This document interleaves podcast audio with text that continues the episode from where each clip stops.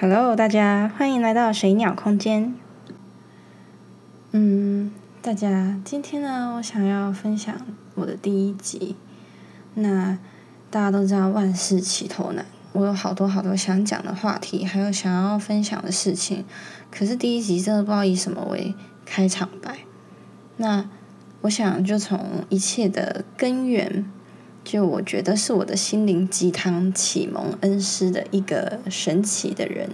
他是版主若文黄，我相信大家对他都不陌生。如果陌生的话，麻烦你去打开 YouTube 频道，搜寻 R U O W E N H U A N G 若文黄。他是一个作者、灵性教练跟灵媒。那我之所以接触到他呢，说真的是因为二零一九年底的时候呢，我刚结束一段感情，然后我觉得其实有很多的疑问，还有还有一些感触，然后我就冥冥之中命中注定遇到了版主的频道，然后我就。其实我一开始看到他有点吓到，诶，我觉得说这个人长得有一点严肃，然后好像有点让人不寒而栗的感觉。然后我正犹豫着要不要看这个人的频道的时候，然后我就快转嘛，然后快转了之后，我就觉得，哎呦，他这个人讲话蛮有趣的，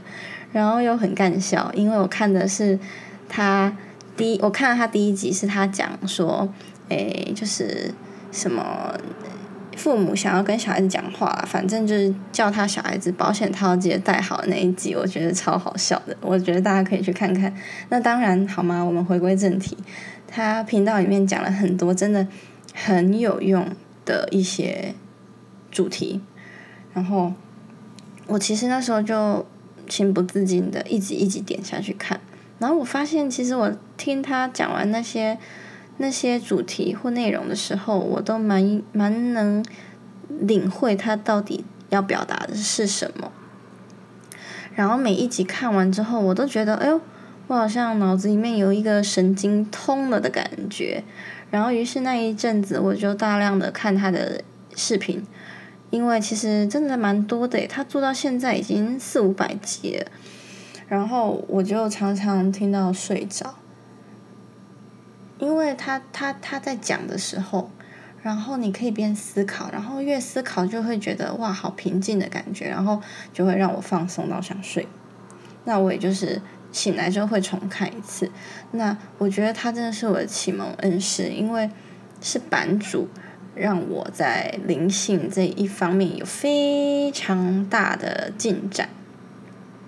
所以我也想要跟大家推荐这一个频道。然后让更多有需要的人可以去这边拿一拿取一些你需要的提示啊、暗示啊，或者是资讯。那我之所以这么崇拜版主，是因为版主真的是一个把我从很深渊的地方救出来的人。因为我其实从小就是一个大家说的敏感体质的人，然后随着我越来越大，我国中开始变得比较。比较失控，就是这个情况变得比较失控，然后到高中的时候更失控。高中的时候已经到达我觉得是失控边缘，因为就是高中的时候，只要在我晚上睡着的时候，眼睛只要闭起来，或许还没有到熟睡的阶段，我就是可以看得到很多不该看到的东西。然后一旦我快要进入睡眠的那一种朦胧之际啊，然后那些东西全部都会尽可能的来到我身边吓我啊、压我啊，然后或者是碰我啊，各种让我很不舒服的举动都会做，然后我就只能被吓，一路被吓，然后你你开其实会开始有点害怕睡觉，每次晚上来的时候，你就会觉得说天呐，我又要睡觉了，天呐，我等下眼睛闭起来。惨了，我又要被吓。然后，其实我真的是从以前就很怕黑，然后很怕鬼，因为真的从你有记忆以来，不不知所以就会非常害怕鬼这个东西。啊，也没有人跟我讲过鬼是什么样的存在，但我自己就会知道它是什么样的存在。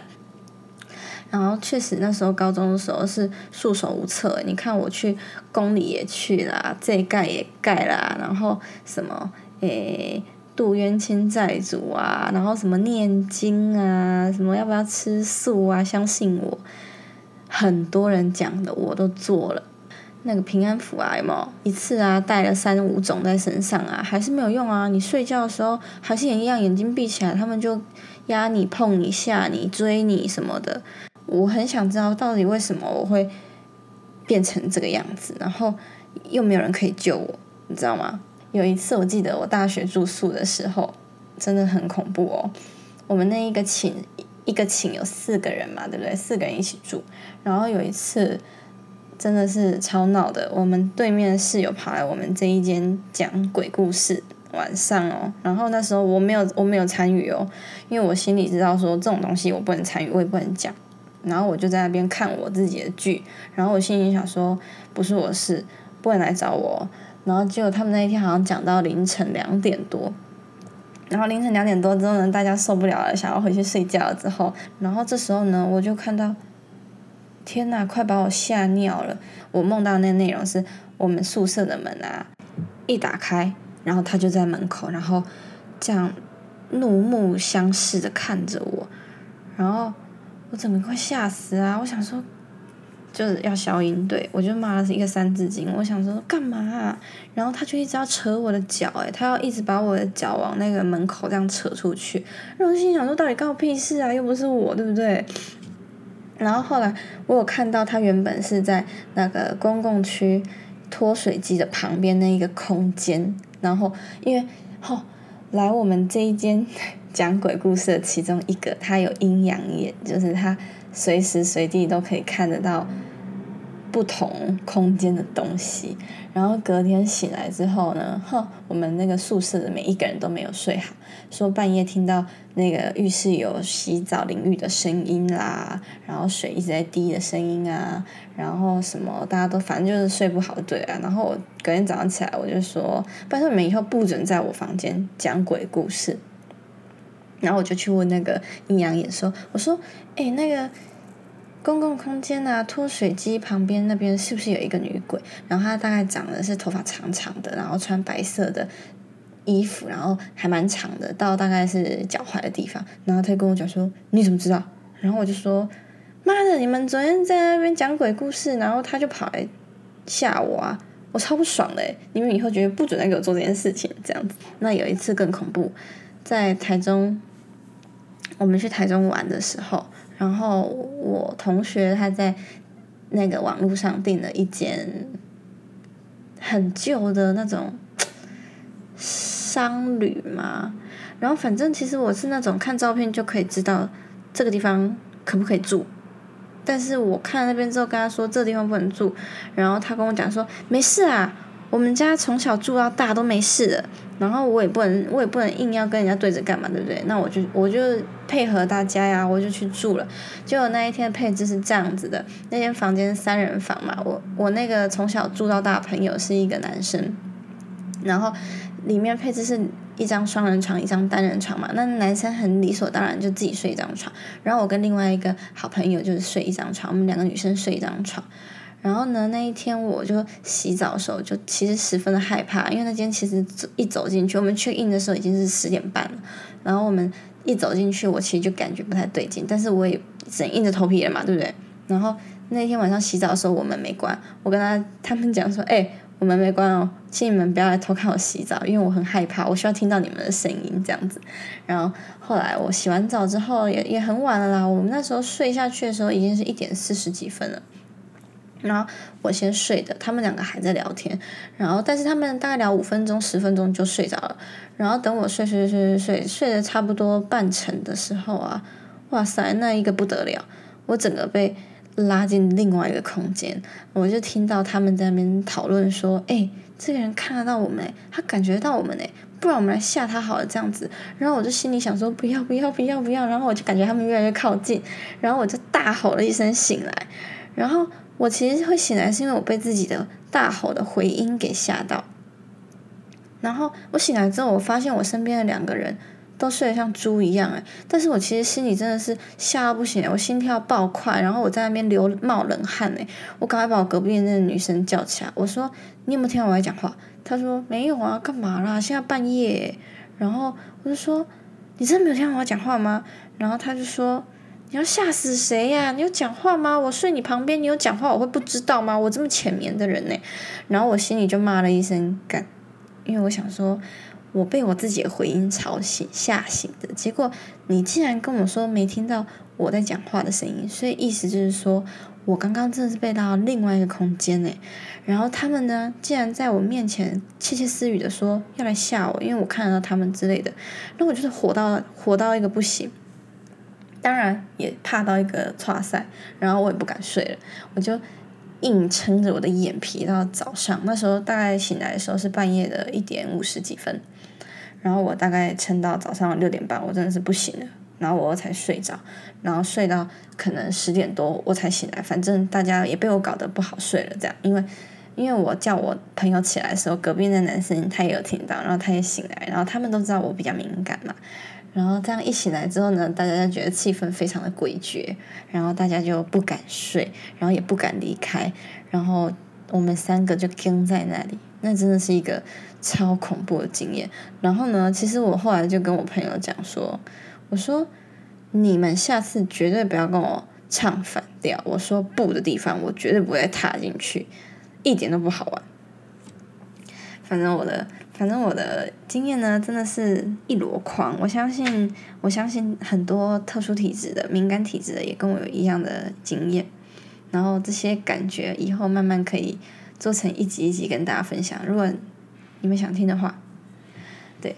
然后是我遇到版主之后，我才能理解这一切都是为什么，就为什么他们会存在，为什么他们可以靠近我，然后天不天命又是怎么一回事？你们知道吗？那时候其实已经有那个办事的那个公主跟我讲说，其实我已经。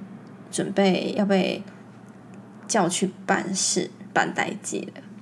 但我就很不想啊！我就觉得说，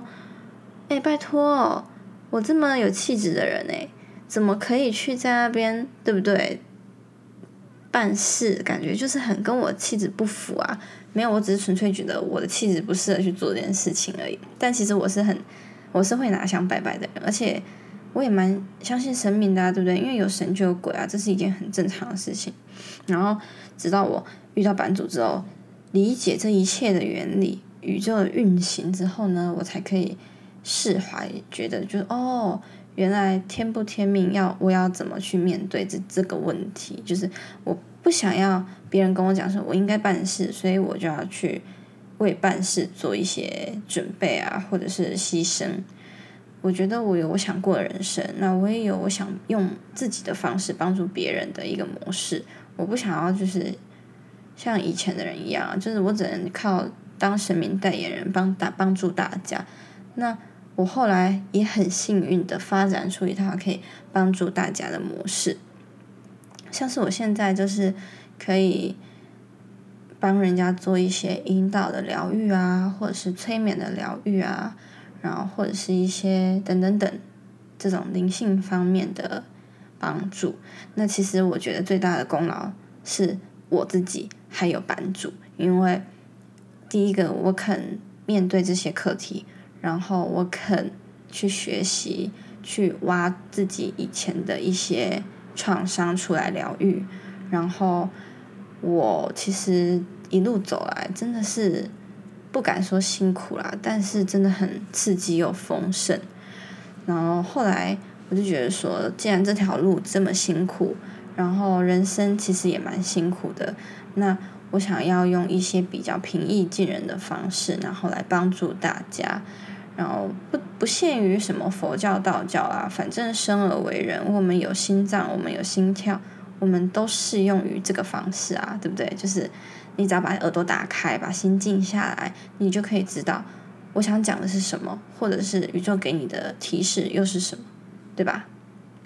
哦，那反正我这个频道嘛，我也没有一定要照着规矩来，因为没有什么规矩，就是自然而然。然后顺应你的感觉跟直觉去讲你现在